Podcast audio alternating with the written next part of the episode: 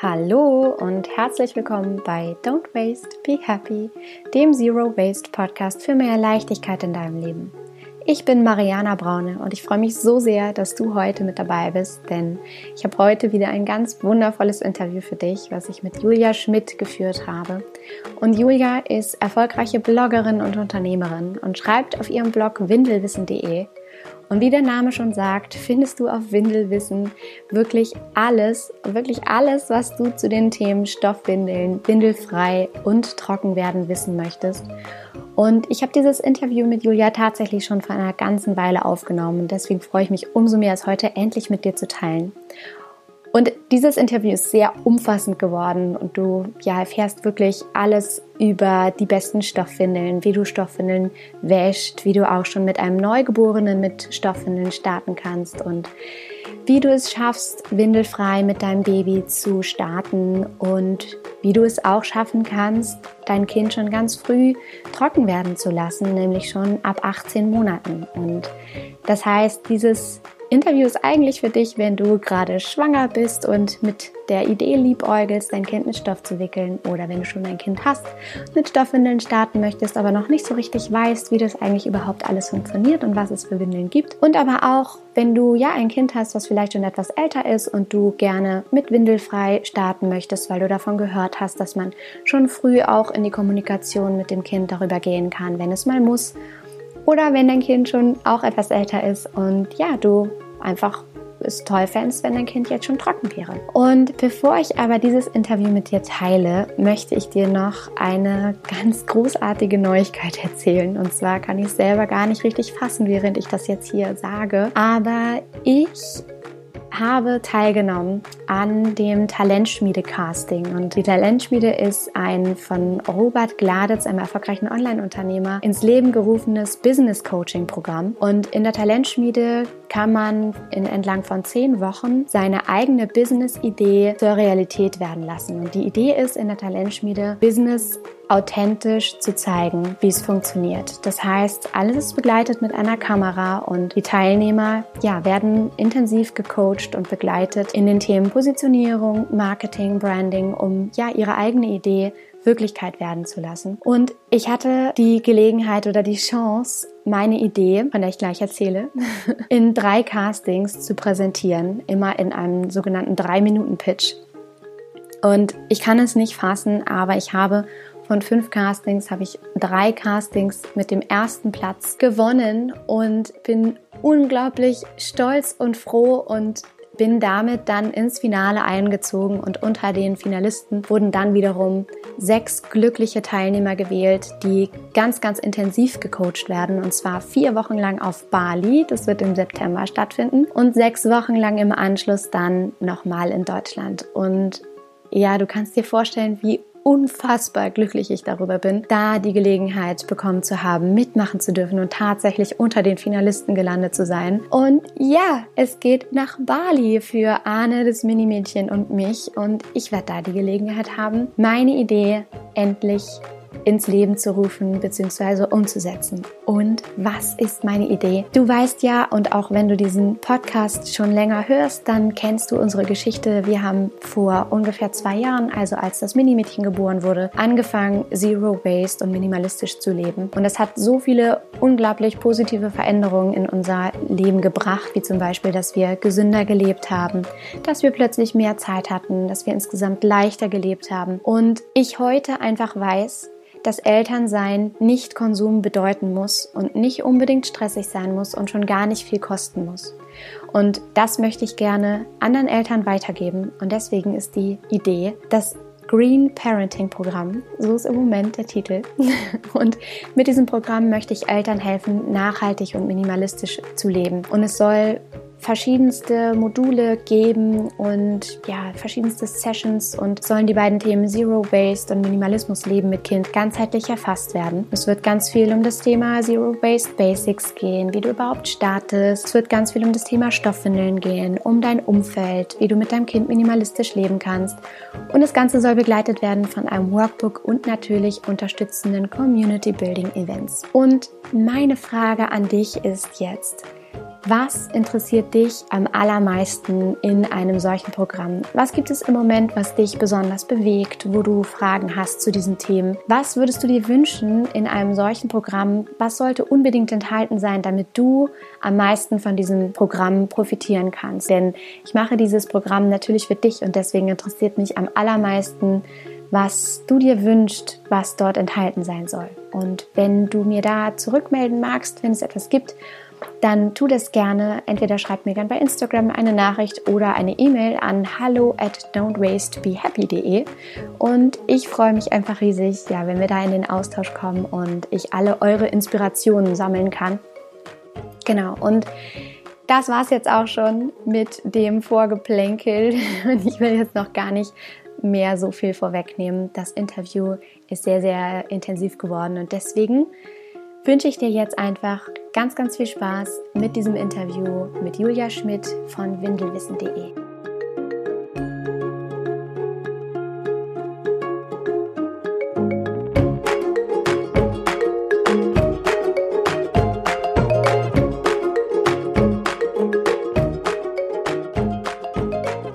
Hallo Julia, wie schön, dass du da bist.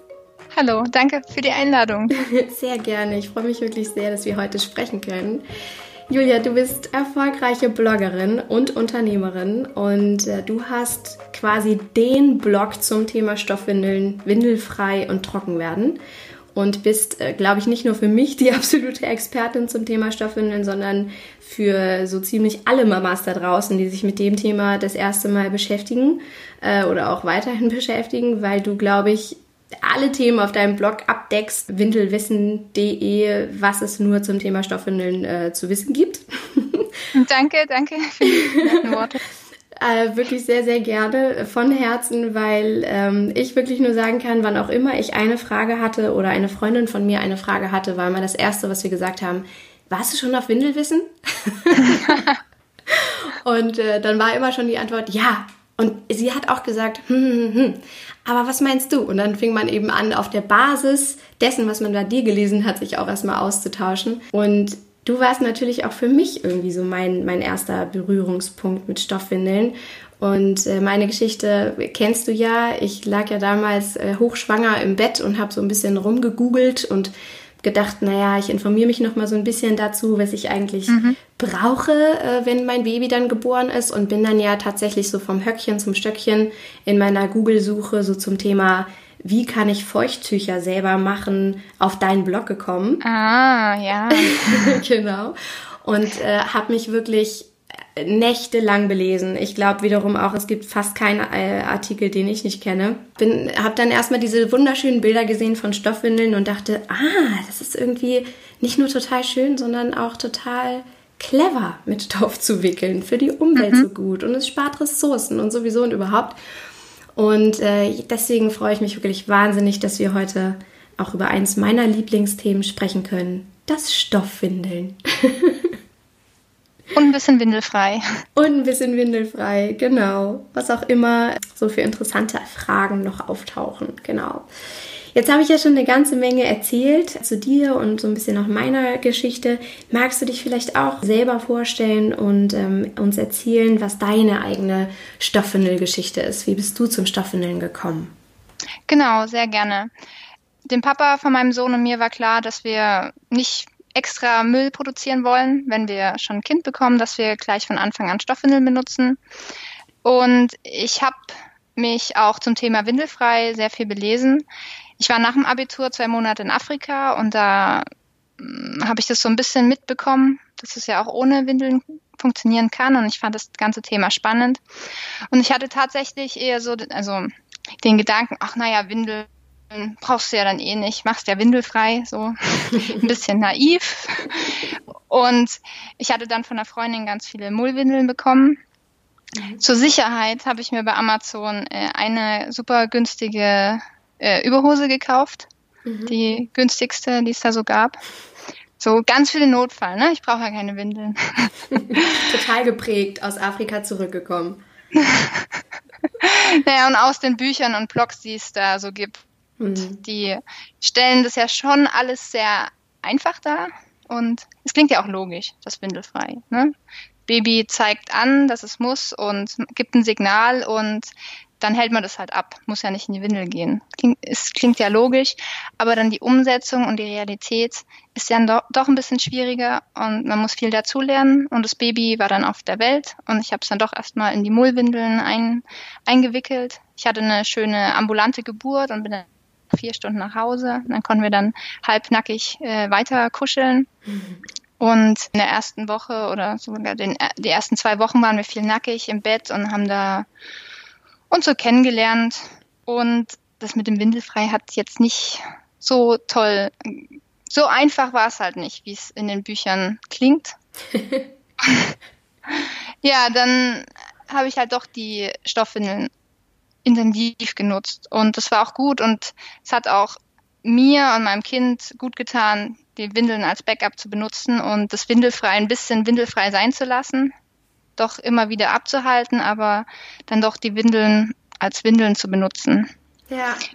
So mit der Zeit. Das ist ja total spannend, ne? wenn man in eine andere Kultur eintaucht, so wie du es gemacht hast und aus Afrika zurückkommst und so geprägt bist davon, dass es eben auch anders geht. Und der größte Teil der Welt benutzt ja tatsächlich gar keine Windeln. Das ist ja nee.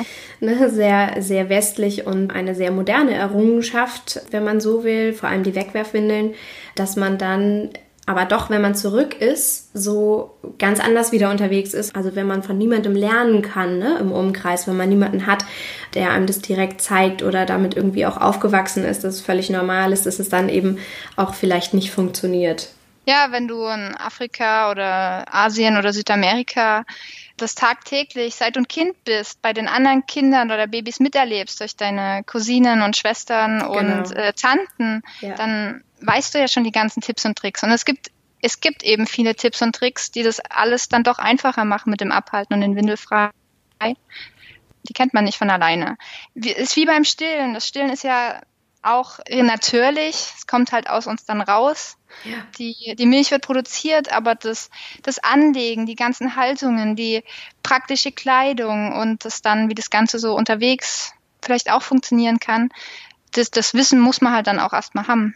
Das kennst du die Geschichte mit den Affen, die ähm, selbst ja. von Menschen aufgezogen wurden und dann nicht wussten, wie sie ihre Babyäffchen stillen ja. können. Und dann haben, haben sie da die Mütter hingebracht, die Menschenmütter, und die haben dann vor deren Augen gestillt. Und dann erst wussten sie, wo man das Kind hinhält. Ja, das ist Wahnsinn, absolut. Und was ist dann, also wenn wir nochmal noch mal einen Schritt zurückgehen, was ist dann genau passiert? Also dein Sohn war geboren und ihr habt euch erstmal kennengelernt und du sagst, es war auch gut für euch, dass ihr erstmal auf Stoffwindeln zurückgegriffen habt. Wie ist es dann genau weitergegangen? Ich habe dann verschiedene Windeln getestet, auch von der Handhabung her und wie es an meinem Kind sitzt. Mein Kind hat einen riesigen Popo ich wusste am Anfang gar nicht, wie viel ich da hinlegen muss. Und boah, ich glaube, eine dicke Mullwindel, noch ein, zwei ein Einlagen und dann noch diese viel zu große Überhose, die überhaupt nicht gut gepasst hat. Ja, ich habe mein Kind gar nicht mehr gesehen unter der ganzen Windel. ja, und ich habe dann verschiedenes ausgetestet und ich habe dann halt erkannt, dass es sehr praktische, bequeme, auslaufsichere Windeln gibt und andere, die bringen es dann nicht so im Vergleich. Also die schnüren mein Kind ein oder es läuft viel schneller aus und das möchte man dann auch nicht, wenn man so eine Windel kostet ja auch ihr Geld. Ja. 15, 20, 25 Euro manchmal. Und dann möchte man natürlich auch, dass sie ihren Zweck erfüllt, dass die Kleidung wenigstens dann trocken bleibt. Absolut. Absolut. Du hast jetzt ja schon was ganz Wichtiges auch gesagt, ähm, nämlich du wusstest nicht so ganz genau eigentlich, was du benutzen sollst und wie es genau aussehen sollte und ähm, es war irgendwie alles nicht so ganz äh, kompatibel für dich. Ich könnte mir jetzt vorstellen, dass eben jemand, der bisher noch keine Berührungspunkte hatte mit Stoffwindeln und niemanden vielleicht auch kennt im Umkreis, der damit wickelt, im Moment auch noch so die Vorstellung davon hat, Stoffwindeln, die muss ich, die sind äh, voll vollgekackt und vollgepiescht und die muss ich irgendwie am Herd auskochen und die sind total kompliziert in der Handhabung und die, ne, das ist so wie du so ähnlich wie du es eben auch beschrieben hast, das sind ganz viele Tücher, die ich um mein Kind wickel. Mhm. Äh, magst du vielleicht einmal ganz kurz sagen, wie man sich denn moderne Stoffwindeln von heute vorstellen kann? Ja, also wenn ich unterwegs bin und so bei Mama-Gruppen bin ich auch manchmal zu Besuch und stelle die dann vor, die Windeln, dann nenne ich sie auch gerne waschbare Pampers. Ja, sehr weil, gut. weil Worte formen unser Denken und bei dem Wort Stoffwindeln kommen halt nur so Tücher, Wollüberhosen und Gummiüberhosen in, in, ins Gedächtnis. Das stellen sich dann viele vor. Aber waschbare Pampers, so eine moderne Stoffwindel, kann eben in einem Schritt verschlossen werden mit, mit Klett oder auch mit Druckknöpfen, die sind ein bisschen lang, länger haltbar und wird dann anstatt in den Müll geworfen, in die Waschmaschine reingelegt und gewaschen. Nach zwei, drei Tagen. Also man hat so zwei zusätzliche Ladungen Wäsche in der Woche. Und gewaschen werden sie wie Handtücher. Handtücher saugen ja auch viel auf und äh, müssen hygienisch gewaschen werden, wenn man da den ganzen Tag seine Hände abtrocknet. Und die Stoffwindeln sind da ganz ähnlich, saugen viel und sollten dann hygienisch äh, aus der Waschmaschine rauskommen. Und so kompliziert ist das dann gar nicht. genau, das denke ich mittlerweile auch. Also für mich ist das mittlerweile völlig intuitiv. Ne? Ein, ein Alltagsbestandteil. Ja. Ist so total normal. Ich mache mir auch nicht mehr viele Gedanken darüber. Aber ich weiß noch eben, als ich anfing, mich mit dem Thema zu beschäftigen, war das eine Welt für sich. Also es gab unglaublich viele Systeme. Und mit dem Waschen wusste ich schon mal auch überhaupt gar nicht, wie es gehen soll. Und ja, habe hab dann ja, wie gesagt, mir alle Artikel durchgelesen, aber nichtsdestotrotz war es so, dass, glaube ich, auch wenn jemand jetzt das erste Mal das hört oder sich am Anfang mit diesem Thema beschäftigen möchte, jemand einfach auch erschlagen werden kann, ne? Von all diesen oh, Begrifflichkeiten. Ja. Also ich sag nur all in one, all in two, all Snap in, in one. genau. Ganz genau. Und deswegen mochte ich auch so gerne, was du gerade gesagt hast, die waschbare Pampers, weil letztendlich ist es ja eigentlich nur das. Ne? Du hast irgendwie etwas Saugbares innen und etwas Wasserabweisendes außen und das wäschst du eben und ja, dann war es das letztendlich. Aber magst du vielleicht trotzdem, weil es eben so viele Systeme gibt, einmal so den wichtigsten Unterschied sagen, vielleicht auch ohne diese verwirrenden Begrifflichkeiten zu verwenden, sondern wirklich nur zu sagen, was kann man im Überblick sagen, was gibt es für Unterschiede in Stoffwindeln? Ja, ich unterteile das gerne in zwei Gruppen. Die die einen werden in einem Schritt angelegt. Das sind die All-in-Ones zum Beispiel, wo die Einlagen angenäht sind oder die Überhosen mit Einlagen oder manchmal werden die auch Snap-in-Ones genannt. Snap bedeutet einsnappen. Aber die Worte sind auch gar nicht so wichtig, wie du es gerade gesagt hast. Ja. Und es gibt Windeln, die eben in zwei Schritten angelegt werden. Da wird die Mullwindel um den Popo gewickelt oder die Höschenwindel um den Popo geklettet. Die ist selbst nicht wasserdicht und dann kommt nochmal eine Überhose drüber. Die Überhose kann dann aus ähm, Polyester mit einer wasserdichten Beschichtung sein oder Wolle oder Polyestervlies. Das sind dann verschiedene Materialien, je nach Vorlieben. Und wenn man diese zwei Unterschiede ein bisschen verstanden und ein paar Bilder oder vielleicht Videos gesehen hat, dann ist das alles schon viel einfacher. Weil die Unterschiede in der Gruppe wird in einem Schritt angelegt, sind gar nicht so riesig. Also ob die Einlage jetzt angenäht ist oder festgedrückt wird mit Absolut. Druckknöpfen oder in der Lasche ist, ist gar nicht so wichtig. Also viele Eltern wollen dann für die Kita unbedingt eine All-in-One, aber der Erzieherin ist es eigentlich ziemlich egal, mhm. ob, das jetzt mit dem Druckknopf befestigt wurde oder angenäht ist, solange das die Windel halt relativ schnell angelegt werden kann in einem Schritt. Ja, Absolut, das stimmt. Und letztendlich ist es ja auch so, wenn ich jetzt an so eine Milovia denke, wo ich die Einlage reinlege, also eine Überhose aus Pull ist die Milovia, die hat Laschen, da lege ich etwas Saugbares rein, also zum Beispiel ja meine Mullwindel und dann, wenn ich das fertig gestopft habe, sozusagen, ist es ja auch eine fertige Windel, die ich dann so anlege. Ne? Also eine, eine genau. Pampers. Und dann äh, kann ich mir auch sehr gut vorstellen, wenn jemand Fremdes das dann handhaben muss. Oder ich kenne es ja auch ja, von meinen Eltern, wenn meine Tochter bei Oma und Opa zu Besuch ist, dann gibt es auch fertige Windeln, dann werden die angelegt und fertig. Mhm, genau. genau. Jetzt hast du ja eben auch schon was so ein bisschen zum Waschen gesagt. Ich glaube, wenn man dann noch mal einen Schritt zurückgeht, ist ja auch total interessant, was es so für Unterschiede in der Lagerung gibt. Also das war auch etwas, was ich mir als erstes gedacht habe, was mache ich denn mit diesen Windeln? Weil ja. man hat ja immer nur im Kopf, es gibt einen Windeleimer, da ist eine Mülltüte drin und da schmeiße ich meine vollen Windeln rein und bringe sie zum Müll. Und wenn man dann anfängt, sich mit dem Gedanken auseinanderzusetzen, mit Stoff zu wickeln, hat man ja auch sofort den Gedanken daran, wo bewahre ich die Dinger überhaupt auf? Da gibt es ja wirklich die unterschiedlichsten Varianten. Ne? Die einen waschen alle zwei Tage, die anderen trocknen vor und verlängern ihre Waschintervalle. Also was würdest du raten, wie, wie lagert man die Windeln überhaupt? Wer jetzt erstmal die Stoffwindeln testen möchte, sich zum Beispiel erstmal drei, vier holt oder zwei, zwei Überhosen und ein paar Einlagen, der kann zum Beispiel einfach benutzen, was er da hat. Zum Beispiel einfach einen Wassereimer hm. und da erstmal die benutzten Windeln rein oder meine Freundin hat auch einfach einen, pa einen Papierkorb benutzt. Aber ohne Wasser, ne, meinst du? Ja, ohne Wasser. Genau, ja. Einfach nur so zum Reinschmeißen. Ja. Und ähm, wer es dann eben ein bisschen professioneller, sage ich mal, will, der holt sich dann eben dann so einen Windeleimer oder so eine Papiertonne aus dem Baumarkt. Und da rein kann man dann zum Beispiel anstatt die Mülltüte für die Wegwerfwindeln, tut man da ein Wäschenetz rein oder wer es günstiger möchte, einfach einen, einen Kopfkissenbezug. Und dann anstatt den Müll runterzubringen, nimmst du deine Tüte mit deinen deine, dein Wäschenetz mit den benutzten Stoffwindeln und schmeißt sie so wie wie es ist, in die Waschmaschine und schaltest sie an und dann wäscht die Waschmaschine deine Windeln. Man selbst muss ja dann nicht mehr so viel machen. Ja. Und andere Eltern haben dann eben keine Tonne, sondern hängen direkt ein Wetbag ins Bad. Also es gibt diese wasserdichten, waschbaren Beutel, auch aus diesem Polyester mit Beschichtung. Die können dann ganz hübsch mit super hübschen Mustern im Bad hängen. Und dann kann wieder der ganze Beutel direkt in die Waschmaschine. Deswegen. da war schon wieder so viel super Wichtiges drin, was du gesagt hast. Also das Erste, was mir gerade aufgefallen ist, ist, dass du also total sympathisch gesagt hast, man kann auch erstmal das nutzen, was man da hat. Also ich weiß nur, dass ja auch eben dieser Stoffwindelmarkt ein, ein großer Markt für sich ist und dass man auch leicht in die Versuchung gerät, da dem Konsumwahn zu verfallen und sich ganz viele neue Gimmicks zu kaufen. Und eben mhm. ne, das Zweite, was du sagtest, war dann, ja, da gibt's total schöne Wetbags, also eben die, ja, diese wasserdichten Beutel, wo man dann die Windeln drin lagern kann. Findest du das auch? Also, dass es so, so, eine, so ein eigener ja, Wahn für sich ist? so ein bisschen die Stoffwindel? Ich, ja, ich kenne viele, die sagen, sie sind süchtig danach, nach den neuen Mustern. Ja. Immer wenn ein neues Muster kommt, muss gekauft werden und alle Marken werden ausprobiert und am Ende hat man dann 50 Windeln zu Hause die man vor allem auch alle wieder loswerden muss, ne?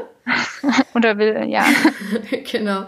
Also zum Glück haben die ja einen wahnsinnig hohen Wiederverkaufswert. Das ist ja echt total toll, finde ich. Wir haben eigentlich alle unsere Windeln, fast alle, Secondhand gekauft und zwischenzeitlich eben auch getauscht oder wieder verkauft. Und ich finde, das ist eben total schön zu sehen, ne? dass der Secondhand-Markt da total gut läuft einfach und man das toll auch wieder abgeben kann. Aber nichtsdestotrotz muss man natürlich auch sagen, so viele Windeln braucht man halt nicht. Ne? Was, was meinst du denn mit wie viel Windeln oder wie, mit wie viel Windeln bist du damals gestartet? Wie viele hattest du? Oh.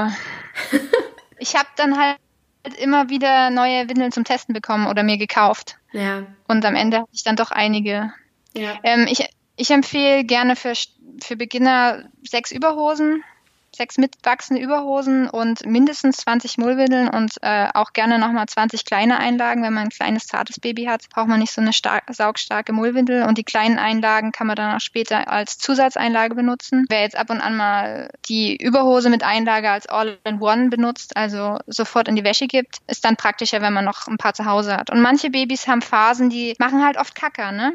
Mhm. Und dann brauchen wir doch ein paar zusätzliche. Und mit acht ist dann eine gute Zahl. Aber wenn man jetzt zum Beispiel All-in-Ones benutzt, also die Windeln, die wirklich nach, oder Pocket-Windeln, die nach jeder Wäsche, äh, nach jeder Benutzung in die Wäsche müssen, dann, damit es stressfrei ist, schon mindestens 20 sein. Apropos in die Wäsche und viel Kacker. Wie ist denn das mit den äh, Windeln? Also es gibt ja, wie gesagt, verschiedene Systeme. Du meintest jetzt, es gibt einige, die man sofort wäscht und aber andere ja eben auch die Überhosen, die man dann nochmal weiterverwenden kann.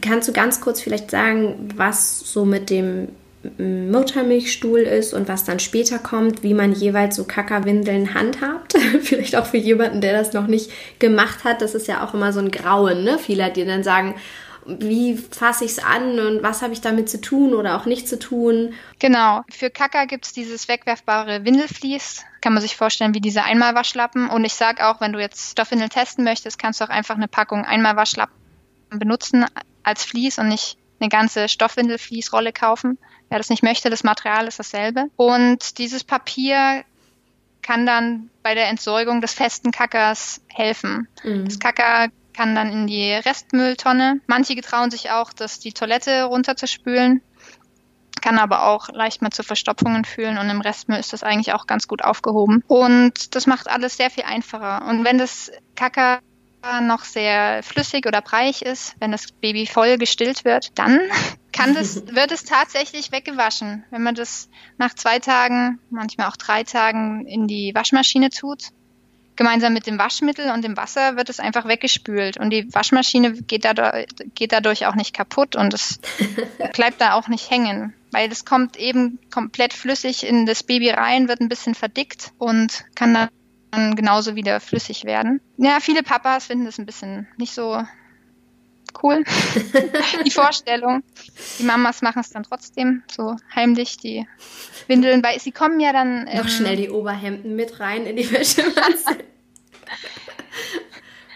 ist ja auch nicht giftig. Und gemeinsam, ich was wichtig ist, was früher in der deutschen Stoffwindelwelt noch nicht so bekannt war, ist, dass Vollwaschmittel und Sauerstoffbleiche wirklich ganz tolle Inhaltsstoffe sind, ich habe auch ein bisschen den Blog gestartet, weil eben so viele Mütter Waschprobleme hatten und die Windeln total gestunken haben oder die Babys rote Popos bekommen haben. Deswegen habe ich mir da so zum Ziel gesetzt, da ein bisschen aufzuklären, dass er tatsächlich mal ein bisschen auf die Hygiene achten sollte. Es können sich tatsächlich Bakterien entwickeln. Die kommen nicht immer aus dem Kacker, sondern viele Eltern waschen ja mit den Handtüchern gemeinsam die Windeln. Mhm weil sie dieselbe Farbe haben, aber die Handtücher und die Geschirrtücher, die sind voller Bakterien, tatsächlich. Unsere Hände haben halt viele Bakterien und die werden dann immer da abgewischt und die können dann sich gegenseitig mit den Stoffwindeln infizieren. Ja. Aber diese Sauerstoffbleiche, die spaltet sich eben auf im, im, im, im warmen Wasser zu aktivem Sauerstoff und ähm, Waschsoda, was dann einfach weggespült wird. Und dieser aktive Sauerstoff, der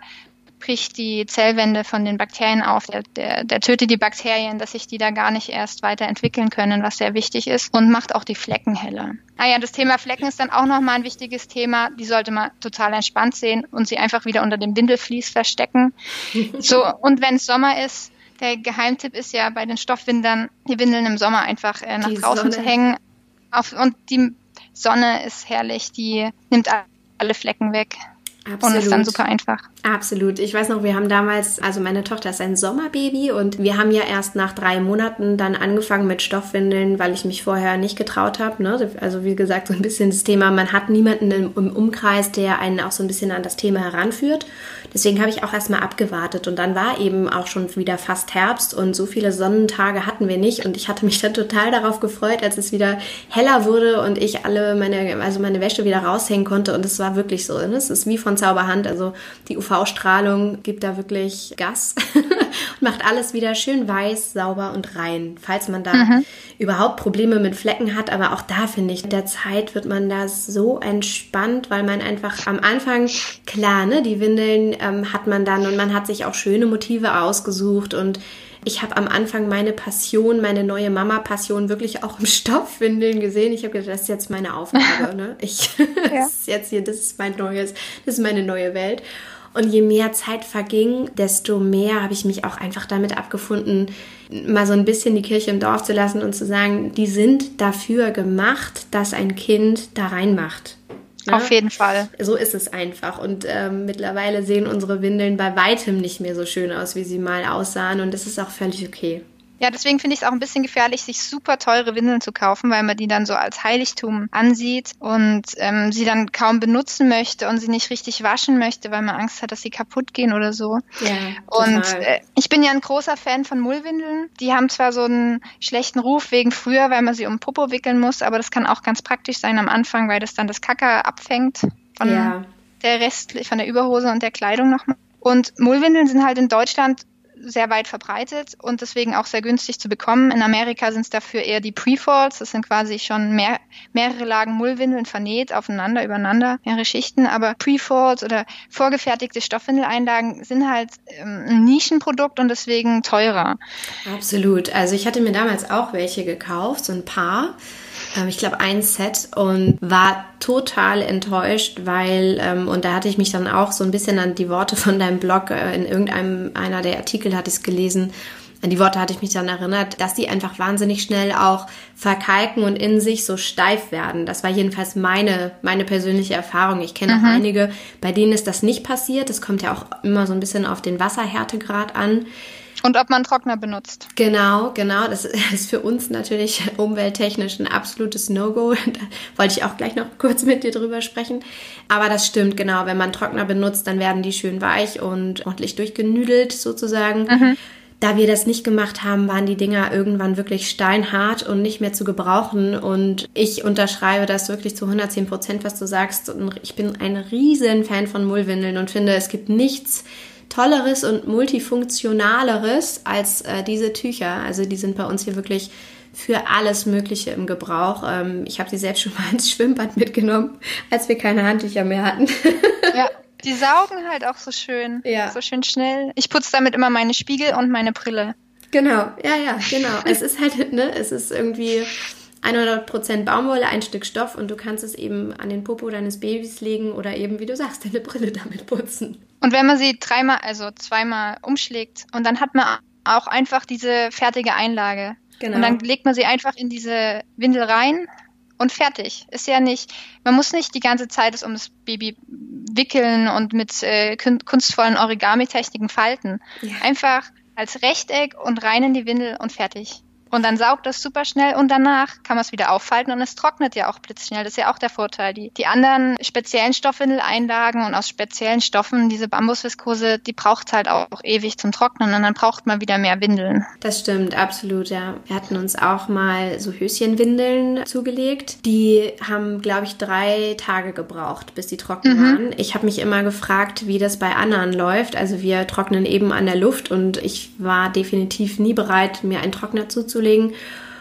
Und deswegen musste ich das dann in Kauf nehmen und habe genau wie du sagst, aus, aus Praktikabilitätsgründen irgendwann gesagt, das geht nicht, dass ich hier drei Tage lang irgendwie auf eine Windel warte, weil ich meinen Windelbestand auch nicht so auffüllen wollte, dass ich dann irgendwie so viele Windeln brauche, nur weil die anderen so lange brauchen zum Trocknen. Also da muss man auch sagen, ist wirklich so eine Mullwindel die ist ja mit einmal angehustet trocken. Also, so, ne, die sind, ja, also genau wie du sagst, wahnsinnig praktisch. Jetzt gibt's ja aber ganz viele, die eben sagen, naja, Stoffwindeln sind ja schön und gut, aber dann kann ich ja auch gleich Wegwerfwindeln benutzen, was so ein bisschen die Ökobilanz angeht, weil die Stoffwindeln muss ich ja auch waschen und ich verbrauche ja auch Waschpulver und den Strom der Waschmaschine und genau wie du eben sagtest, eventuell einen Trockner. Das finde ich ja super interessant, auch darüber nachzudenken und das mal zu thematisieren, weil das immer so wie so ein ähm, Totschlagargument auch immer scheint, so gegen Stoffwindeln. Und dabei mhm. ist es ja aber so, dass man das gar nicht per se auch sagen kann. Also weder das eine ist besser als das andere, sondern man muss schon sehen, dass man selber dafür sorgt, seine Ökobilanz im Zaum zu halten.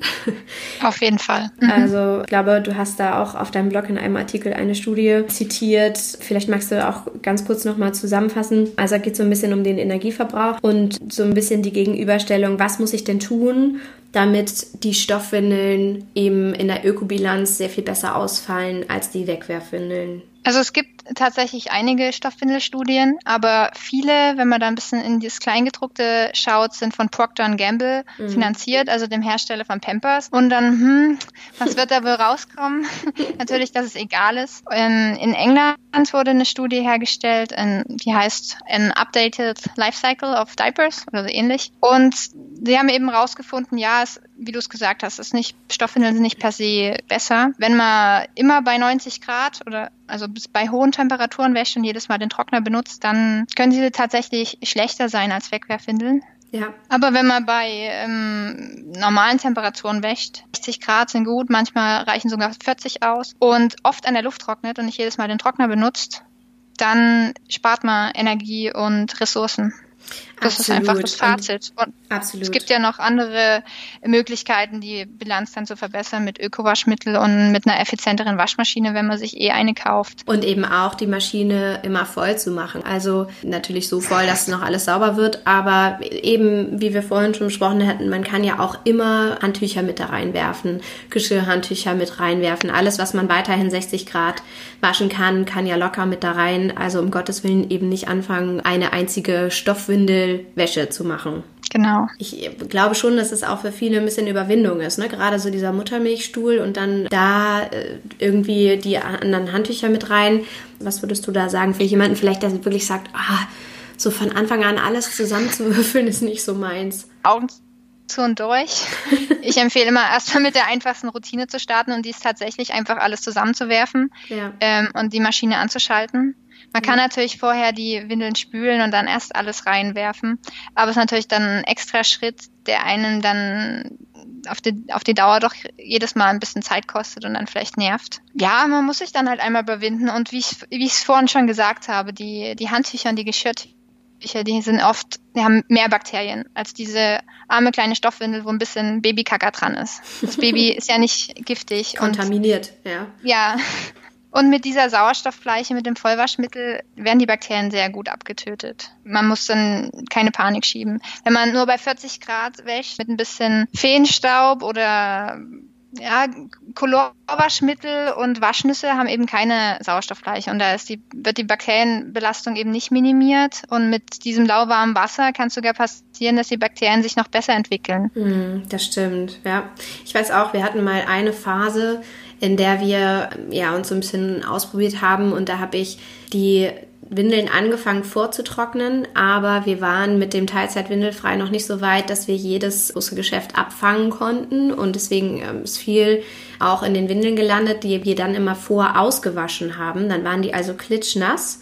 Und dann habe ich die vorgetrocknet oder wollte sie vortrocknen. Und im Zuge dessen ist mir tatsächlich einmal passiert, dass die ähm, voller Bakterien waren und eben auch wahnsinnig anfingen zu stinken und ich dir auch verzweifelt geschrieben hatte. Vielleicht erinnerst du dich noch und sagte, was mache ich denn jetzt, Julia? Irgendwie stinkt alles und es bringt nichts und ich wasche ganz normal und dann ja, die dann halt einmal zu strippen, sagt man ja, ne, das Stripping der Windeln, das hat total geholfen. Also einmal Hygienespüler, Sauerstoffbleiche mit rein und dann, wenn man das selten macht, ist ja auch völlig okay. Nie das Ökoprogramm für Stoffwindeln benutzen. Das habe ich am Anfang empfohlen, weil klar, Ökoprogramm, ne, klingt ja super öko, aber es braucht, benutzt viel zu wenig Wasser, damit eben wenig Wasser aufgehitzt werden muss. Deswegen wird dann die Energie gespart, aber das überhaupt nicht äh, cool. Und die Temperaturen werden, werden dann auch nicht erreicht. Man stellt 60 Grad ein, am Ende sind es dann nur 40 Grad und viel zu wenig Wasser und dann stinkt es auch viel schneller. Ja. Also das normale, ganz normale Koch, äh, Kochprogramm, also ist am besten. Ja, geeignet. das stimmt. Ja, die Erfahrung habe ich auch gemacht. Also ich fasse noch mal ganz kurz zusammen zum Thema Waschen. Wir lagern die Windeln in einem Wetbag und oder eben in einem Eimer, Gefäß unserer Wahl. Dann wäscht man alle paar Tage, je nachdem, was so ein bisschen das Waschintervall ist und nutzt das 60 Grad Kochprogramm oder ab und zu vielleicht auch mal 90, je nachdem auch was man für Stoffwindeln hat. Bei Mullwindeln geht das ja. Welches Waschmittel würdest du denn jetzt überhaupt empfehlen? Ich weiß, auch das ist ein Riesenthema. Jeder fragt danach und sucht so ein bisschen das ultimative Stoffwindel-Waschmittel. Womit wäschst du jetzt gerade, wollte ich sagen, aber du hast ja keine Windeln mehr zu waschen, würde Nein. ich behaupten. Aber ähm, was würdest du denn empfehlen? Also erstmal, dass man sich nicht so eine riesige Sorge macht. Mhm. Man hat immer so ein bisschen Angst, eben, man hat das Geld reingesteckt in die Windeln, dann will man nicht, dass es kaputt geht. Das ist eigentlich die größte Sorge. Und die zweite Sorge ist dann, man möchte nicht, dass das Baby einen roten Popo bekommt. Ja. Da ist wichtig wegen dem Popo, dass man am, am besten auf Duftstoffe verzichtet. Die können schnell mal Rötungen auslösen. Und wegen den Stoffen, damit sie nicht kaputt gehen, es ist nichts erwiesen, dass irgendwas die Stoffe sehr kaputt macht. Mhm. Es wird oft gesagt, dass Bleiche nicht benutzt werden sollte, aber da wird einfach Bleach übersetzt aus dem Englischen. Und das ist in Amerika und auch in England die Chlorbleiche. Die kriegt man in der Drogerie in, in so, so, so Flaschen. Und die Chlorbleiche ist wirklich aggressiv. Wenn man Schimmel hat, dann, dann kann man Chlor, Chlorbleiche benutzen. Die kann sogar den Schimmel wegmachen. Aber die normalen Inhaltsstoffe im stinknormalen Color oder Vollwaschmittel können unseren Stoff nichts anhaben. Viele haben Angst vor Enzymen, aber da sind auch ein paar Mythen zusammengemischt. Dass die Ökobewegung gesagt hat, das, das wird ja von äh, gentechnisch veränderten Bakterien dann hergestellt und das kann ja dann wohl nicht gut sein. Und im letzten Jahrzehnt sind dann die Viskosestoffe immer populärer geworden. Das wird dann oft in der Stoffwindelwelt Bambusviskose genannt. Und mhm. diese Stoffe sind einfach von Haus aus sehr empfindlich. Die sind nicht so robust wie Baumwolle. Baumwolle hält wirklich richtig viel aus. Die kann man richtig durchnudeln, bei 90 Grad waschen, egal welches Waschmittel und die halten ewig. Deswegen haben ja auch viele noch die Mullwindeln zu Hause, die sie selbst als Baby getragen haben. Aber die Bambusviskose geht halt eher kaputt und da hat man halt alles Mögliche als Schuldigen rausgewählt. Das Natron, die, die Enzyme, die Sauerstoffbleiche, alles war da schon auf der Abschussliste. Aber so richtig Angst für irgendwas muss man nicht haben. Ich empfehle halt einfach auf die Duftstoffe zu verzichten und auch die optischen Aufheller können manchmal ein Problem sein. Ich verzichte lieber auf die, aber wenn es dann doch im Waschmittel drin ist, ist es jetzt auch nicht ähm, super wild. Es gibt spezielle Waschmittel, die kann man auch gerne ausprobieren, aber die wirklich sehr speziellen Stoffwindelwaschmittel, die sind absolut teuer. Die kosten super viel pro Kilogramm. Magst du einmal ganz kurz sagen, wie die heißen? Also ich denke gerade an Ulrich natürlich. Die hatten wir, damit hatten wir angefangen. Welche meinst du noch? Ich denke da jetzt so an das Totspots Waschmittel ja. und Bambino Mio Waschmittel und was es da nicht alles gibt. Beim Genius, die haben glaube ich auch Waschmittel. Ja. Walking, Walking Queen das sind halt so wirklich Nischenwaschmittel, aber die sind super teuer und die haben jetzt keine geheimnisvollen Zauberinhaltsstoffe. Und zwar haben die eigentlich die, die Inhaltsstoffe, die ein duftfreies Vollwaschmittel hat. Sauerstoffbleiche, Tenside und ähm, Waschsoda. Und das findet man halt, was meine zwei Standardempfehlungen sind. So äh, für ganz normal ich brauche jetzt schnell ein Waschmittel, ist das Dumol Ultra Sensitiv aus dem Rossmann und das Denk mit sensitiv aus dem DM. Das sind beides Vollwaschmittelpulver mhm. und sehr günstig, ohne Duftstoffe, ohne Inhaltsstoffe, die man jetzt nicht unbedingt braucht. Und die werden gut vertragen und machen die Windeln schön sauber. Super gut. Ich krieg nichts für diese Werbung, ja. Alles gut. Jetzt weiß ich ja noch bei mir ähm, mit so drei Monaten angefangen war so das erste, was ich dachte, oh, das funktioniert irgendwie so toll und es ist so einfach und ich hätte überhaupt nicht gedacht, dass es so einfach ist.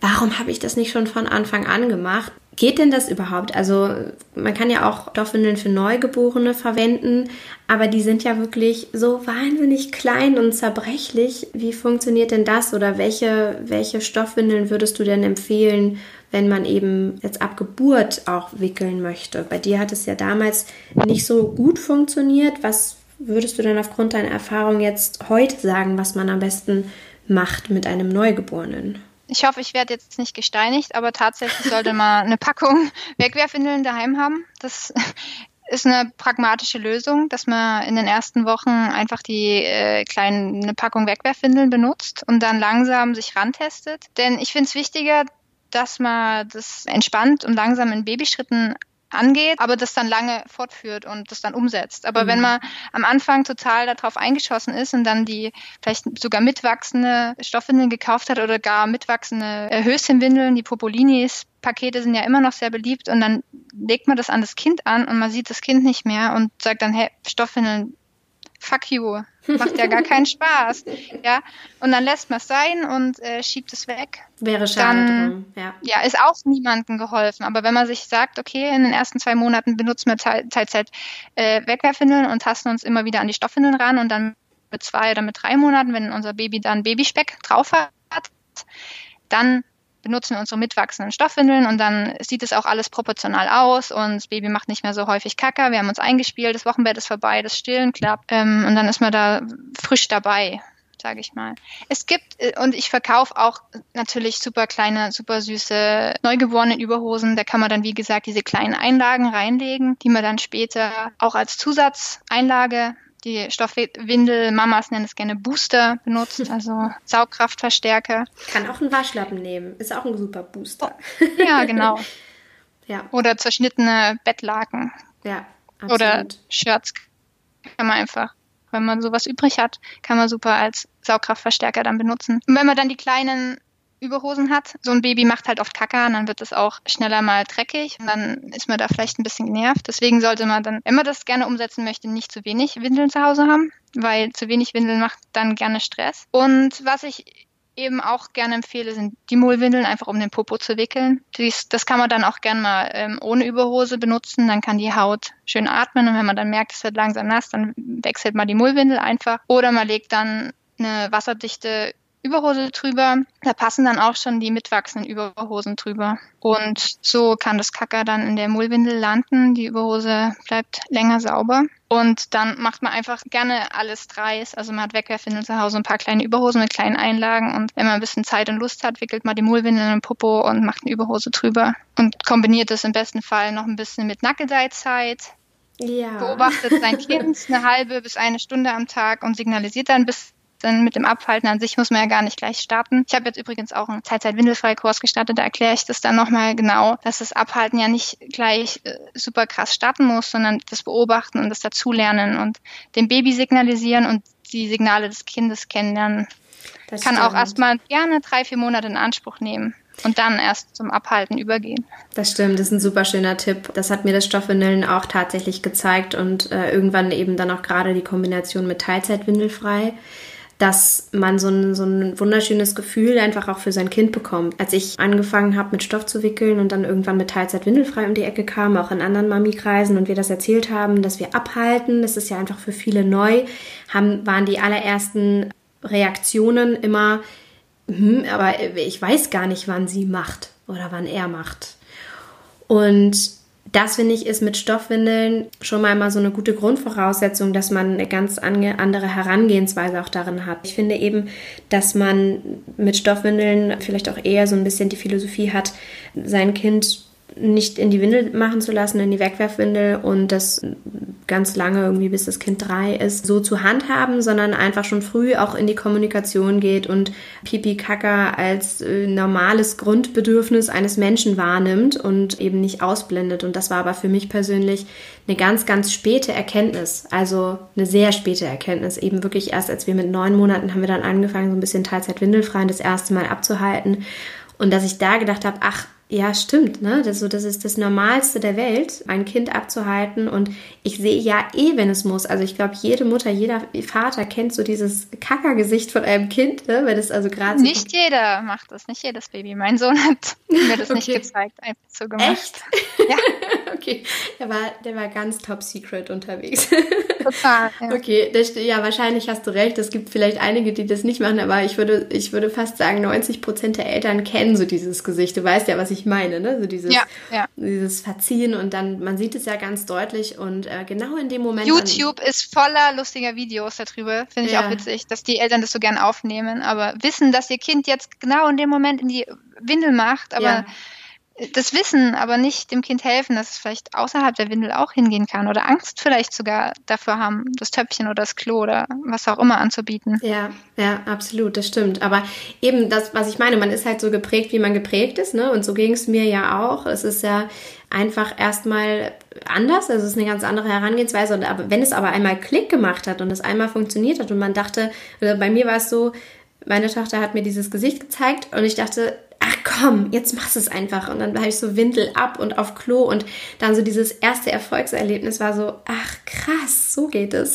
so, ja, also wunderschön. Und so ab dann startete wirklich eine, eine Kommunikation, ja, mit meiner Tochter darüber. Und ich habe sie ganz anders wahrgenommen. Ich habe sie mit ihren Stoffwindeln ganz anders wahrgenommen. Also rein physisch auch, weil ich sie oft ohne Windeln hatte und plötzlich das Gefühl hatte, mein Kind das erste Mal in vollem zu, zu spüren und irgendwie im Arm zu haben und dass da keine Windel mehr zwischen uns war, kein dicker Windelpopo. Es ist ja auch bei Stoffwindeln manchmal ein bisschen dicker als bei einer kleinen mini dünnen Pampers, je nachdem, wie dick man das Paket eben macht. Aber das war halt für mich total schön. Was war dein Beweggrund eigentlich, weshalb du windelfrei gemacht hast? Einfach das Wissen, dass es funktioniert. Natürlich spüren sie ihren Körper vor 20, 30 Jahren hat man das noch nicht gedacht. Ich habe schreckliche Artikel gelesen, dass die Babys sogar äh, ohne Narkose operiert wurden, weil man gedacht hat, naja, Babys spüren ja eh nichts. Ja, Aber das ist natürlich totaler Quatsch.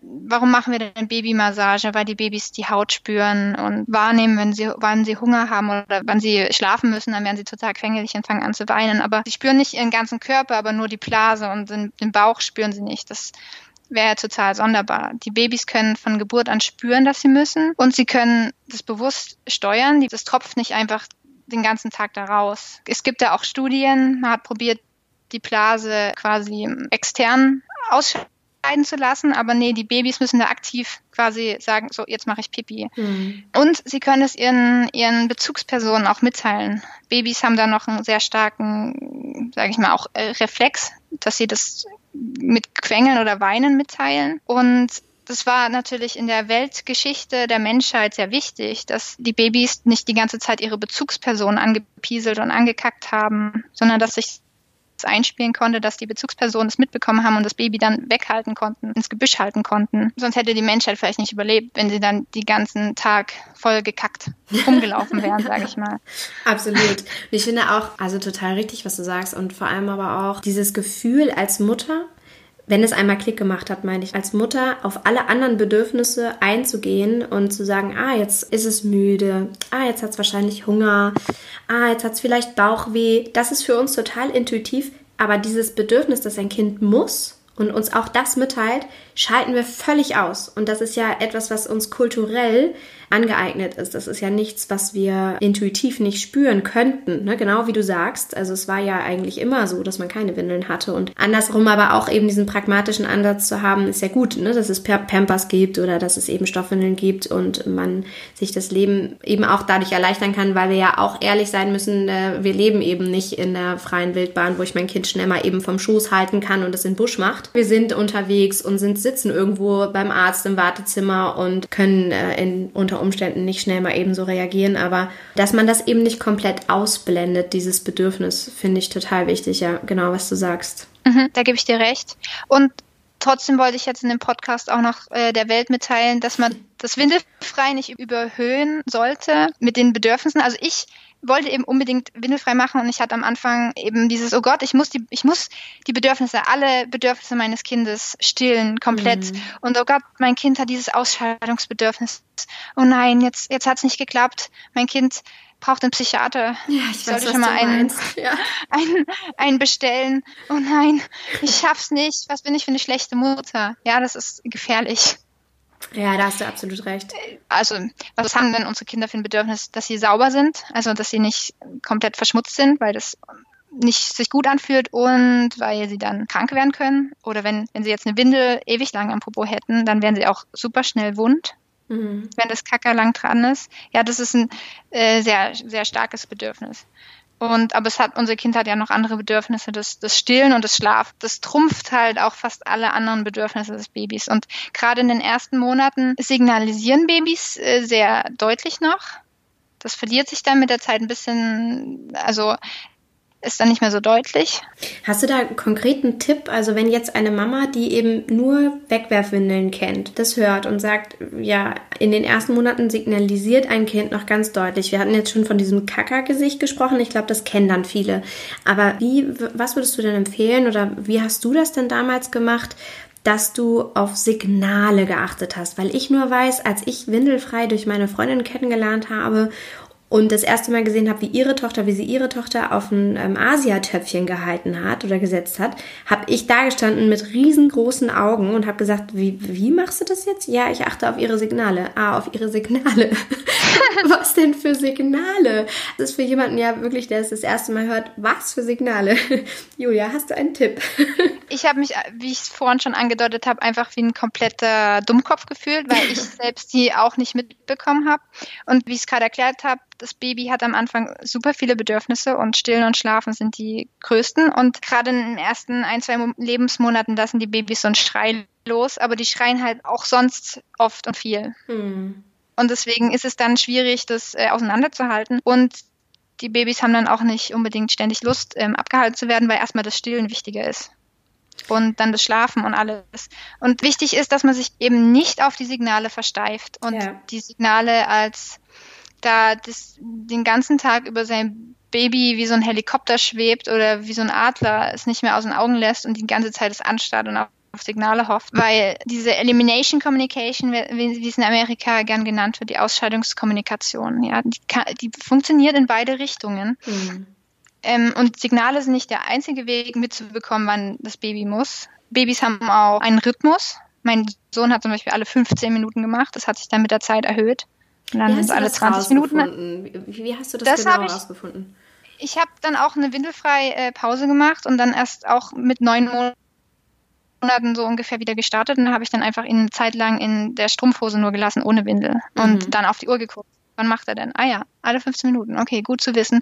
Hat mir als wir dann, wir waren, das war Sommer und wir waren dann oft am Baggersee. Und ich meine, da war er nackig und ich wusste wirklich auf die Minute genau, er muss alle 15 Minuten. Dann habe ich ihn von der Decke genommen und habe ihn ans Gebüsch gehalten und Psst gesagt oder Lulu und dann hat er gemacht. Da war es dann auch sinnvoll und wichtig, aber wenn wir zu Hause waren, habe ich nicht jedes Pipi dann abgehalten, obwohl mhm. ich, ich wusste, er muss musste ich alle 15 Minuten. Und es gibt noch andere Zeiten, da können wir Wissen machen, das ist nach dem Schlafen, weil sie dann lange anhalten. Und nach dem Schlafen müssen die meisten Babys ja dringend. Und wenn sie irgendwo rausgenommen werden, aus, dem, aus der Babytrage, aus dem Hochstuhl, aus der Badewanne, ich finde auch, da hilft ja immer, sich so ein bisschen zu überlegen, wann muss man selber? Also das, was du jetzt nennst, sind ja auch so klassische Situationen, wo man selber auch auf Toilette geht. Also wenn man geschlafen hat und aufsteht, muss man meistens auf Toilette. Und das ist so, wenn man das, wenn man seinen eigenen Rhythmus auch so ein bisschen überträgt aufs Kind und dann einfach mal so ein paar Situationen nutzt, ne, dann äh, ist, glaube ich, auch schon viel gewonnen.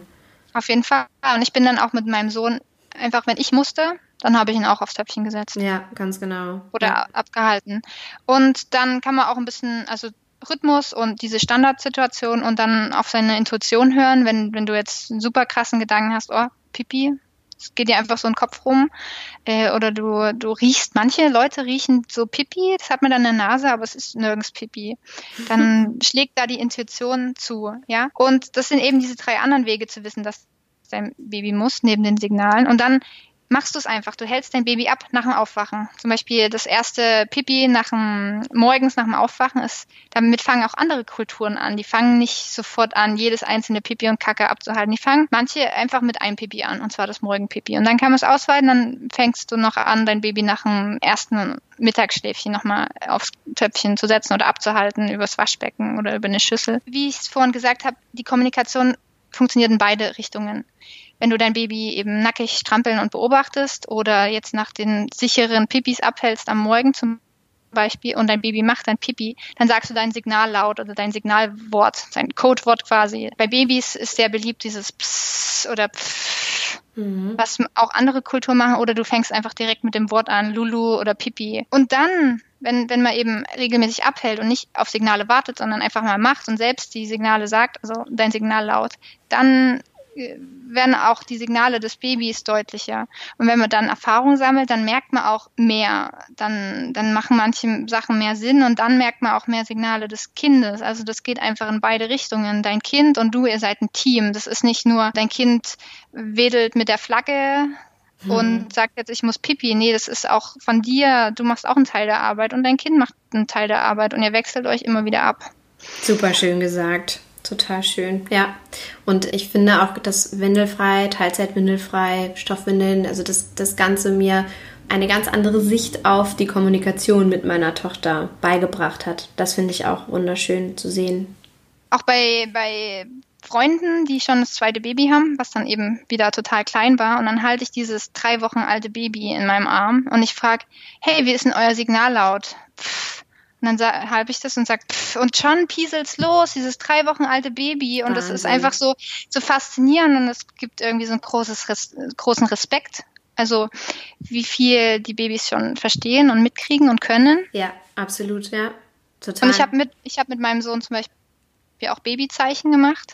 Das habe ich dann auch so mit. Äh, ich wollte es schon von Geburt an machen, ja, aber dann kommt ja lange keine Rückmeldung und dann wird man faul. Und dann, als mein Kind das erste Mal mit dem Finger auf was gezeigt hat. Also ne, dann wusste ich, ah ja, jetzt könnte mal wieder so, jetzt kann er was machen. dann haben wir mit dem Babyzeichen angefangen und immer jeden Tag ein Babyzeichen dazugehört. Holt. Du meinst so Gebärdensprache, ne? Ge Gebärdensprache, sagt, so, trinken genau. ist dann so die, die, so die Kippen der Hand zum Mund.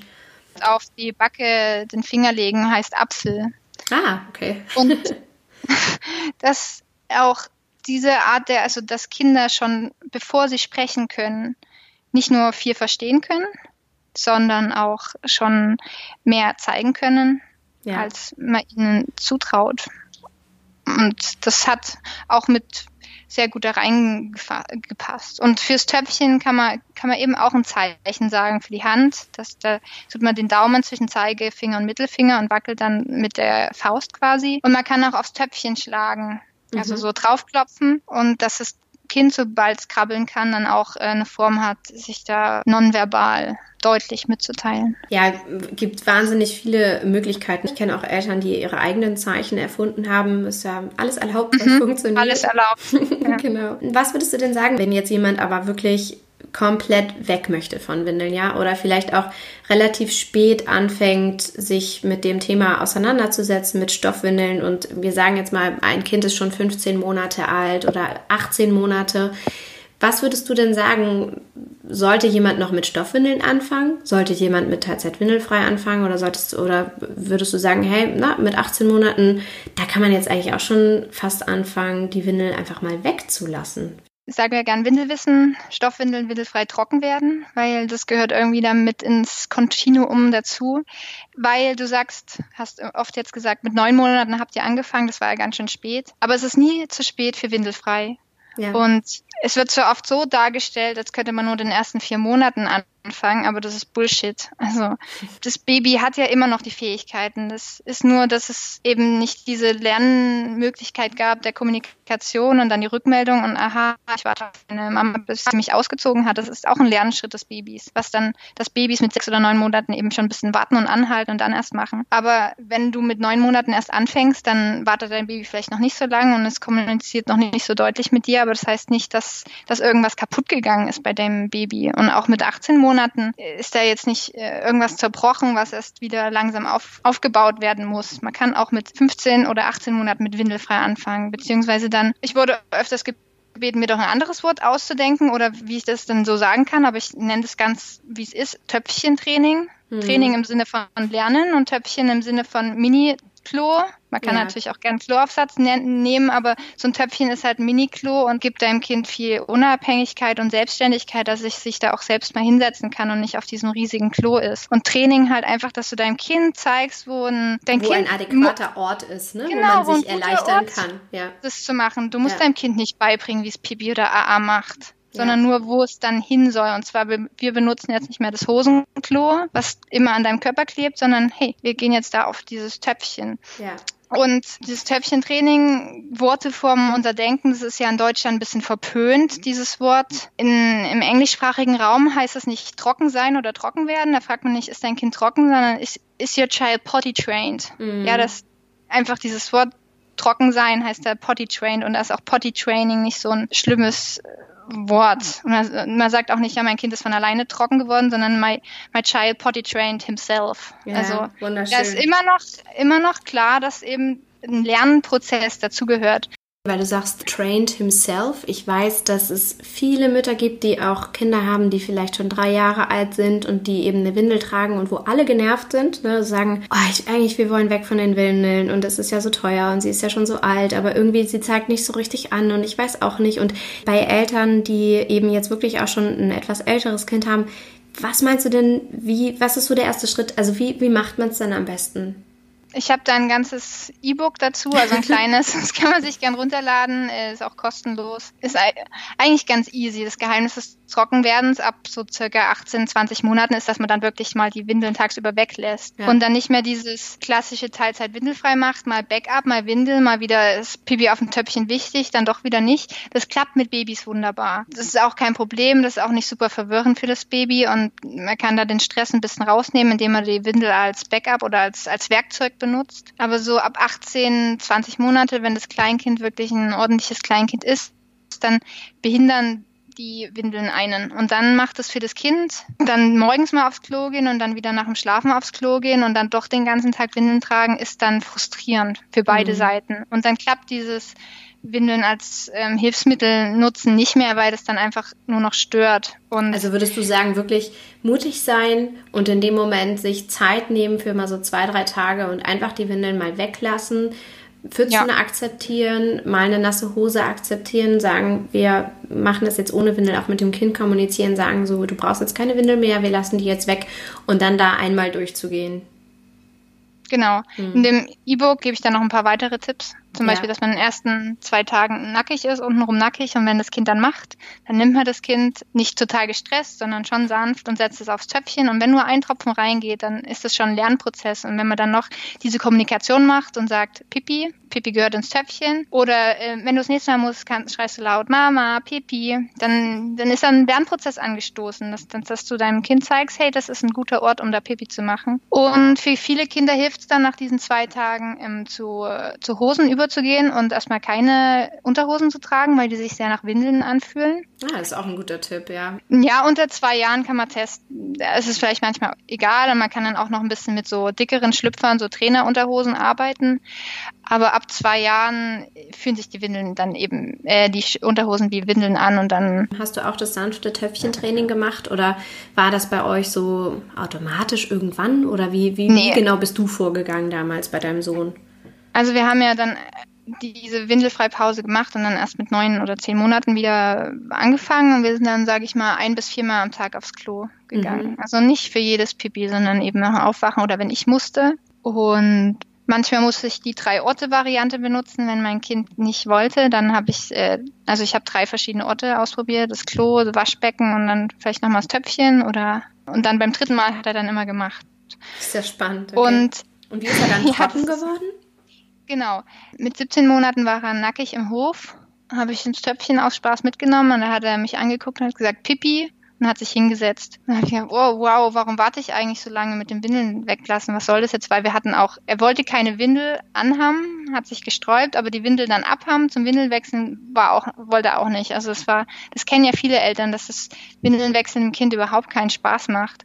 Und schon ein problematisches Thema ist. Mit 18 Monaten haben wir dann die Windeln weggelassen und eben zwei Tage nackig und am dritten Tag dann äh, nur mit bequem Hose und dann Minuten raus die Sicherheit zu bekommen, um dass das Kind merkt, ah ja, ich, ich kann ohne Windel sein und dass Eltern sich auch traut, rauszugehen und dann unterwegs mal Pipi zu machen und dann wieder nach Hause oder dann dort Pipi machen, dass man nicht sich zu Hause verbunkert und zu Hause windeln und äh, zu Hause ohne Windeln und unterwegs windeln und das ist, kann dann eine gefährliche, nachteilige Eigendynamik entwickeln. Okay, das heißt also, du hast sie dann weggelassen und als ihr dann unterwegs wart, habt ihr schon aber öfter noch Wechselklamotten wahrscheinlich dabei gehabt. Ja, auf jeden Fall. Ne, Im ja. Kinderwagen eine wasserdichte Unterlage oder ein Handtuch und Wechselklamotten eingepackt. Und ähm, der siebte Tag war dann, das war dann der erste Tag, wo trocken war, keine nasse Hose. Und dann hatten wir viele trockene Wochen und dann wieder mal eine Phase, wo jeden Tag ein Pipi in die Hose ging. Mhm. Die probieren sich ja aus, aber da habe ich auch gedacht, warum soll ich, also andere würden dann vielleicht, wenn einmal am Tag die, Windel, die Hose nass wird, wieder eine Windel anziehen. Aber das Problem ist, wenn man eine Windel anzieht, dann benutzen die, Baby, die Kinder das auch als Windel. Bei meiner Freundin hat die Schwiegermama dann regelmäßig mal eine Wegwerfwindel angezogen, aber wenn die Kinder dann die Windel am Popo ist, dann wird die auch genutzt als Hosenklo. Warum soll das Kind dann noch Bescheid sagen und das nutzen die dann auch aus, weil macht, alles andere macht ja dann keinen Sinn. Und keine Windel zu haben, ist dann hilfreicher. Und ob ich dann eine Hose und eine Unterhose dann wasche oder eine Stoffwindel, ist dann auch egal. Sehr gut, ja, das ist ein richtig guter Tipp. Ja, dann irgendwann einfach wirklich den Moment zu nutzen und zu sagen, ich bin jetzt so mutig, ich lasse sie jetzt weg. Und ja, ich glaube, trocken werden, egal wie, egal in welchem Alter, ist immer verbunden mit nassen Hosen. Und ich finde eben auch immer, ob ich jetzt eine nasse Mullwindel wasche oder eine nasse ähm, hundertprozentige Baumwoll-Jogginghose, die ich vielleicht in so einer Zeit benutze, weil sie einfach praktikabel ist, ist dann halt auch gleich egal.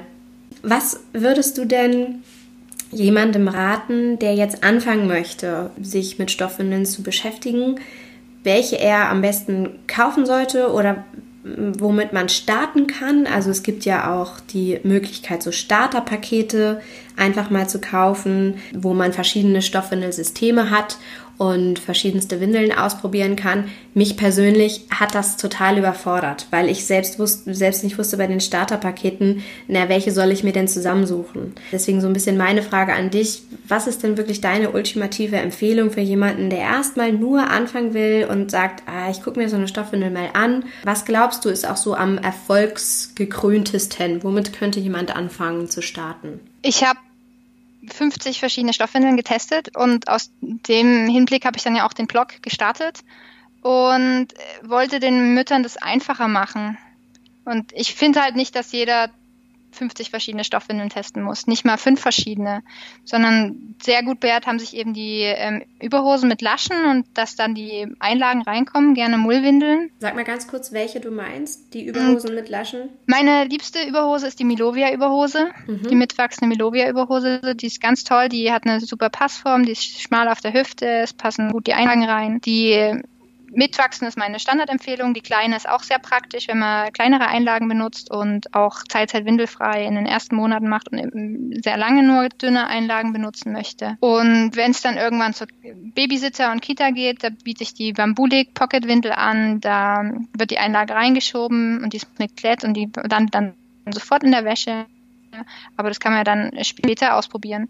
Und wer jetzt damit starten möchte, da kann ich eben empfehlen, ich habe ein kostenloses E-Book und äh, zwei kostenlose Stoffwindelkurse mit Videos. Da kann man sich einfach mal das reinziehen und ein bisschen die Systeme angucken und da erkläre ich dann auch nochmal, warum ich diese Systeme so toll finde und wie die im Vergleich zu den anderen funktionieren. Und ich habe mir sagen lassen, dass vielen Eltern dann Licht aufgeht. Die haben schon tagelang im Internet dann rumgeguckt, ja. ähm, haben das alles nicht verstanden, aber mit dem Stoffwindel-E-Book macht das alles dann nochmal mehr Sinn. Und das stimmt. Das ich habe jetzt seit, seit, danke, seit letztem Jahr eben einen eigenen Shop. Davor habe ich nur mein Geld so ein bisschen mit Werbebannern und Werbung gemacht und jetzt verkaufe ich die Stoffwindeln selbst und ich habe da auch ein paar günstige Testpakete zusammengestellt und ähm, Sparpakete und dann gebe ich da quasi schon Leitfaden an die Hand. Ich versuche so wenig wie möglich anzubieten, verschiedenes, sondern was ich dann getestet habe und dann kann man sich da halt gucken, ob man mir da vertraut. Was glaubst du, mit wie viel Stoffwindeln man äh, gut auskommt, äh, wenn man von einem klassischen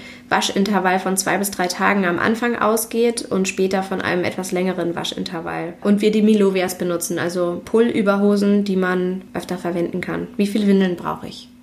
Also mein Standardpaket hat acht Überhosen von Milovia, die mitwachsenden. Ja, sehr vernünftig. 30 saugstarke Mullwindeln und nochmal 30 kleine Zusatzeinlagen. Und wer dann in den ersten, im ersten Monat, in den ersten zwei Monaten auch schon das ausprobieren möchte, dann gerne noch zwei, drei kleine Größe 1 Milovias oder Pop-Ins ausprobieren.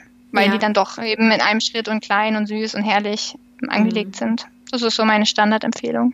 Ja, sehr gut. Dann hätte ich noch eine Abschlussfrage. Und zwar, unabhängig von deinem Wissen und deinen Erfahrungswerten über all die Jahre und den Blog, gibt es ein Buch oder einen Film, den du empfehlen kannst, was dir vielleicht sehr geholfen hat, was dich inspiriert hat? Go Diaper Free von Andrea Olsen mhm. aus Amerika.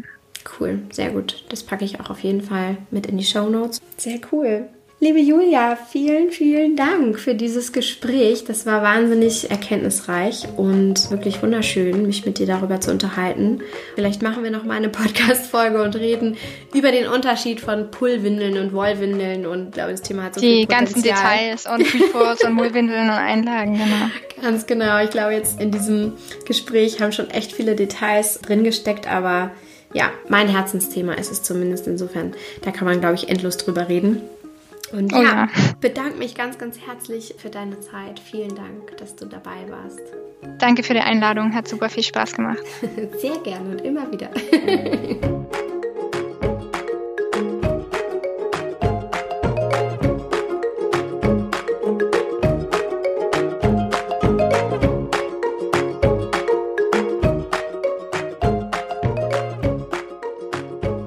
war das Interview mit Julia Schmidt und ich hoffe, du konntest wirklich viel mitnehmen aus diesem Interview.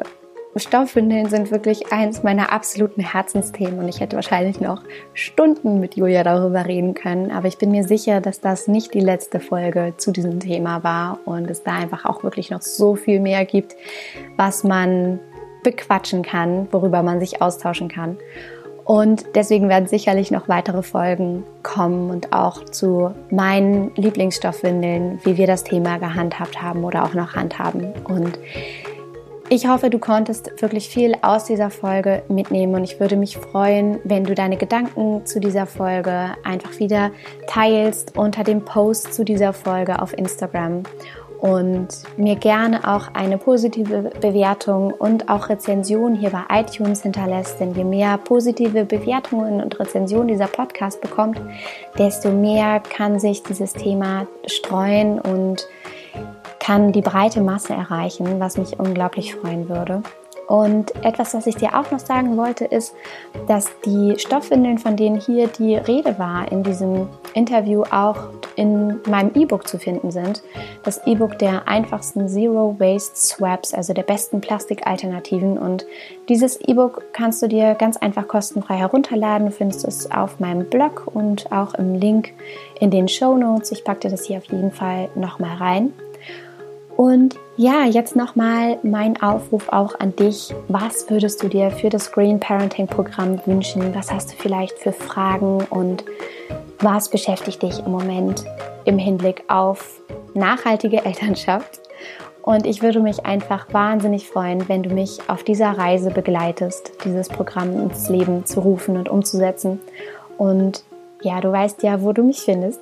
Entweder auf Instagram unter don'twastebehappy.de oder auf meinem Blog mit dem gleichen Namen. Und ich freue mich immer von dir zu hören, wenn es irgendetwas gibt, was dich beschäftigt und wünsche dir erstmal wieder alles Liebe. Don't waste and be happy.